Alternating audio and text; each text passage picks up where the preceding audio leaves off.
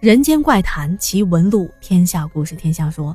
晚上好，朋友们，欢迎收听今晚的《天下鬼语》，我是主播天下。今天的故事啊，是我们的一个老朋友，来自福建沙县的雪饼小哥哥分享的哦。啊，一提起雪饼，对大家可能都会想起来啊，之前给我们讲过了好几个故事呢。那么这一次，雪饼小哥哥又给我们投稿了两个故事，先来讲这第一个啊。啊，那么在故事开始之前，首先感谢本期的内容啊是由竹影小哥哥整理和编辑的，在这里感谢两位对天下鬼语的支持啊。好，接下来咱们就直接讲故事。雪饼说，这件事情发生在两千零三年的冬天，那年我跟着家里人来到了深圳的宝安区，当时的深圳属于高速发展的阶段。而我们家也是很巧，在这个充满机遇的时期来到深圳做生意，啊，具体是做什么的呢？估计您也猜到了，就是现在大家所喜爱的沙县大酒店、沙县小吃了。做我们这种餐饮店，最重要的就是店面，一般赚的多不多，跟房租也有很大的关系，毕竟房租可是占成本的一个大头啊。所以当时我的爸妈为了找到物美价廉的店面，可以说是跑了宝安区的不少地方，最终在松岗这个地方找到了一栋小楼房。这个房子的价格不但很便宜，而且面积也很大，光是楼下的店面面积就有一百五十多平米。房东一家住在二楼，房东说三楼也可以一并租给我们。啊，作为一个生活起居的地方，两层楼的价格也只要一千二一个月，同比市场上可以说便宜了很多很多。我的爸妈当时也没有想太多啊，觉得这真是捡到宝了呀，就和舅舅一家一起把店面还有三楼都给盘下来了。估计您也猜到了，正是这个便宜的房子，给我们家带来了。极大的阴影，在这里也奉劝大家一句：以后不管是做什么事情，比如说租房子，我建议是大家多多的打听一下这房子的相关信息，特别是那种很便宜的房子。正所谓便宜不好占，天上永远不会掉馅饼，就算是有馅饼掉下来，这里头的馅儿是什么做的呢？谁也不好说呀。好的。那么交代完故事的背景，要说一下，后来我们这个房子出了问题，但是我们并没有马上搬走，而是选择继续住在这里，直到房租到期才去到另外一个位置重新开了一家沙县。这就不得不说到我的舅舅。我的舅舅以前是一位木匠，他是有正儿八经师傅带的那种有传承的木匠。大家都知道啊，木匠的祖师爷是鲁班。木匠不单单为活人修阳宅，也会为过世的人修阴宅，所以鲁班书里面是有不少关于风水、镇宅、阴阳等相关的术法的。而我舅舅恰巧也传承到了诸如此类的部分的术法，所以这一次房间里遇到的这些事情，全部是舅舅帮忙给解决掉的。刚才我也提到过，三楼我们也租下来了。这是一家人休息、睡觉，还有洗衣做饭的地方。就在我们家搬进来住还不到一个月，这个房子就开始发生一些怪事儿了。那平时我们家的衣服大部分都是我姐姐负责清洗，那时候家里还没有洗衣机，衣服都是手洗。每一次洗衣服，姐姐会在阳台上摆一个很大的圆形的洗澡盆儿就小孩洗澡那一种啊。哎，搬来一把小凳子，就坐在阳台上洗。全家人的衣服洗下来得洗好半天呢。最开始的时候，我的姐姐每次洗完衣服从楼上下来，就会偶尔的提起两句，说我洗衣服的时候怎么觉得那阳台阴森森的呢？即使是在白天有太阳晒着的情况下，也会时不时的感觉到背后冷冰冰的。有时甚至还会打寒战，但是只要他一离开阳台，就没有那种奇怪的感觉了。当时我们听了之后就觉得，是不是姐姐的错觉呀？我没记错的话，这件事情发生的前两天，我姐就跟我说，她在阳台洗衣服的时候，感觉到有人在背后对着她吹气儿，有时候又好像有人突然拍了一下他的肩膀，但是回过头来，什么都没有。他认为啊，可能就是最近店里的生意比较好，太累了才产生了这些幻觉。这一天，我姐还是和往常一样，拿着脏衣服就到三楼去了。在她洗着洗着的时候，这突然啊，就被人从背后推了她一把，她整个人立马就扑了出去。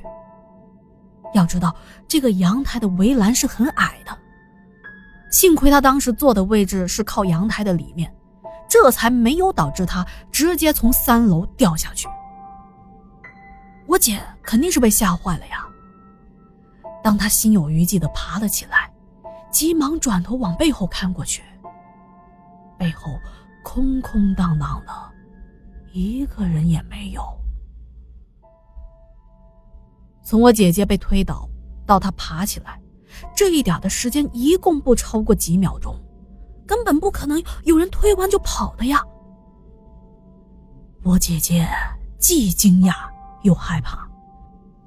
就在他打量着四周的时候，就发现挂在后面墙上的那两张房东家亲戚的遗像，就好像突然活过来一样，眼珠子正盯着我姐姐。我姐说，她当时是真真切切的感受到了那两双目光。就盯着他看，而且最让人感到可怕的是，我姐看到那两张遗像，那一男一女，好像忽然之间就在那边笑了起来，嘴角微微的往上翘的样子。后来我姐姐吓得尖叫着丢下了衣服，就直接往楼下跑去。这件事情是发生在白天，大概就是早上的七八点钟吧，一会儿就要忙着开店了啊，父母也是很忙。当我的父母听了姐姐说了这件事情之后，并没有太把这件事情放在心上，啊，说啊你肯定是累到了，就让姐姐在一楼的隔间去休息。隔间就是我们在一楼店面这里啊，用一些木板隔开的一个小房间，平时守夜还有休息的时候就在那里打个盹儿。可是，就在当天晚上的十一点多，我们所有的人差不多都睡了之后，我哥哥回到了一楼的那间隔间睡觉，就是我姐白天休息的那个地方。因为我们家再加上我舅家人很多，三楼这一层根本就住不下，所以我哥平时都是睡在一楼的这个小隔间的。干我们餐饮这一行的都是起早贪黑的。我哥忙活了一整天了，当时也很累，躺到床上马上就睡着了。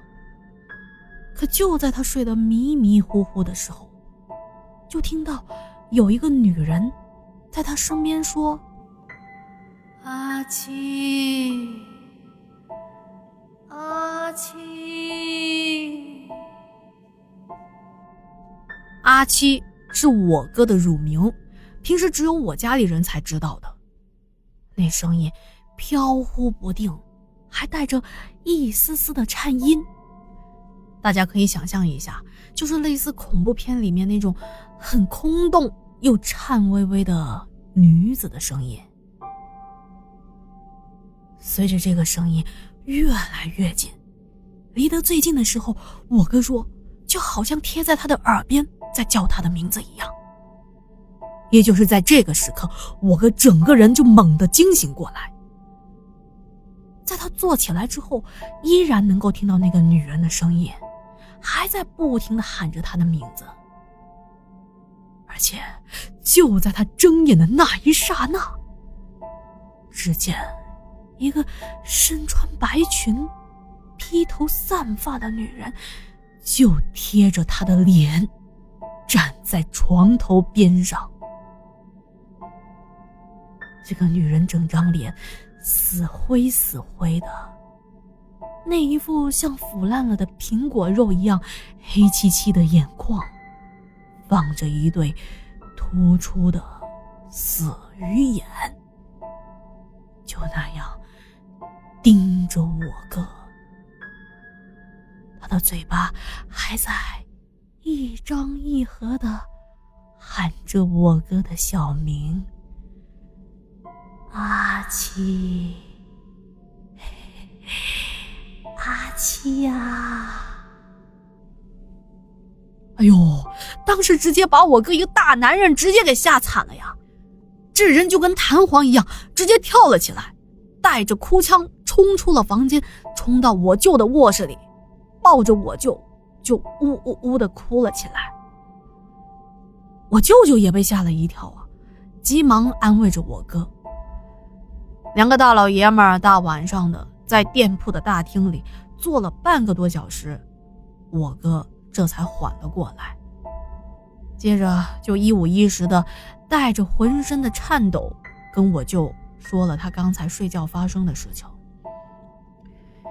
其实我舅在白天的时候就觉得我姐的事情有一些蹊跷了，所以当下就带着我哥回到了那个隔间。等他们回到那个房间，那女人已经不见了。我舅舅让我哥穿上外套，并且在我哥的手心里面写上他的生辰八字，接着让我哥攥着拳头，穿着这个外套睡觉。这件事情才算是过去了。这件事情刚消停没几天，就在我舅舅晚上一个人在楼下守店铺的时候。他也隐隐约约的听到一个女人发颤的声音，喊着我舅的全名，叫他发青啊，发青啊，一直叫个不停。我舅舅觉得很奇怪啊，他看了一下表，这个时候也是差不多十一点多，都这么晚了，妻子还有女儿都已经回到房间睡下了，难道是我舅妈在叫他吗？于是他就跑回到房间去看，看到舅妈还有姐姐都在房间睡得正香呢。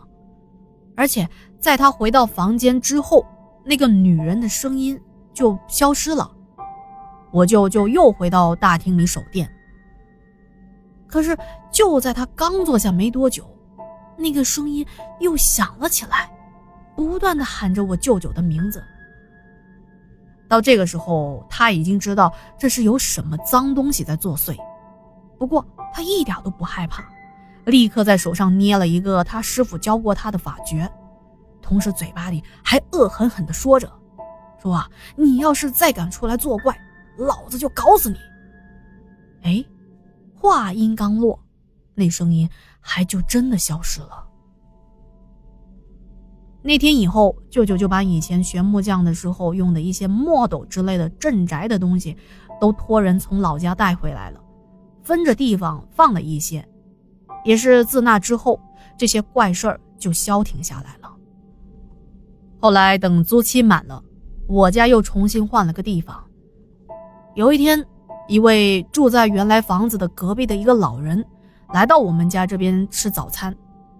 他说啊，这个房子。之前早就有问题了，说很多人都图便宜来到那个地方租过那里，但是只要在这个店面租房做生意，做什么亏什么。但是我家是个例外，因为我舅不是帮忙解决那些事情吗？然后啊，他还说到，房东他们家平时住的这个二楼也是很奇怪，像咱们正常人家里用的电灯都是白炽灯或者是节能灯。灯光不是白色就是黄色，而房东他家就很古怪，房间里面用的都是红色的灯，到了晚上灯一亮，就给人一种阴森森、很诡异的感觉。这个老人还说，这房东的老公在之前的很长一段时间都没有回家，好像是外出做什么事情，可是回来不久。就在这个房子里死掉了。也是自从他死了之后，这房子就怪事不断。而他当初作为邻居没有告诉我们这些事情，是因为我们租了房子在做生意，他们也不好多说，也不想和房东弄出什么矛盾。直到我们搬走了，这才敢告诉我们。好的，今天的故事讲完了，又是一个发生在出租房的故事。哎，如果觉得天下故事讲的还不错啊，欢迎记得。订阅对，别忘了订阅，这样方便找故事。然后还有订阅，还有那个什么呢？还有留言，对，别忘记留言啊。还有那个点赞，对对对，还有点赞啊。好，还有另外欢迎大家加入天下的洗米团啊，收听精品制作的付费节目。好的，那今天我们就聊到这里啦，我们下期见。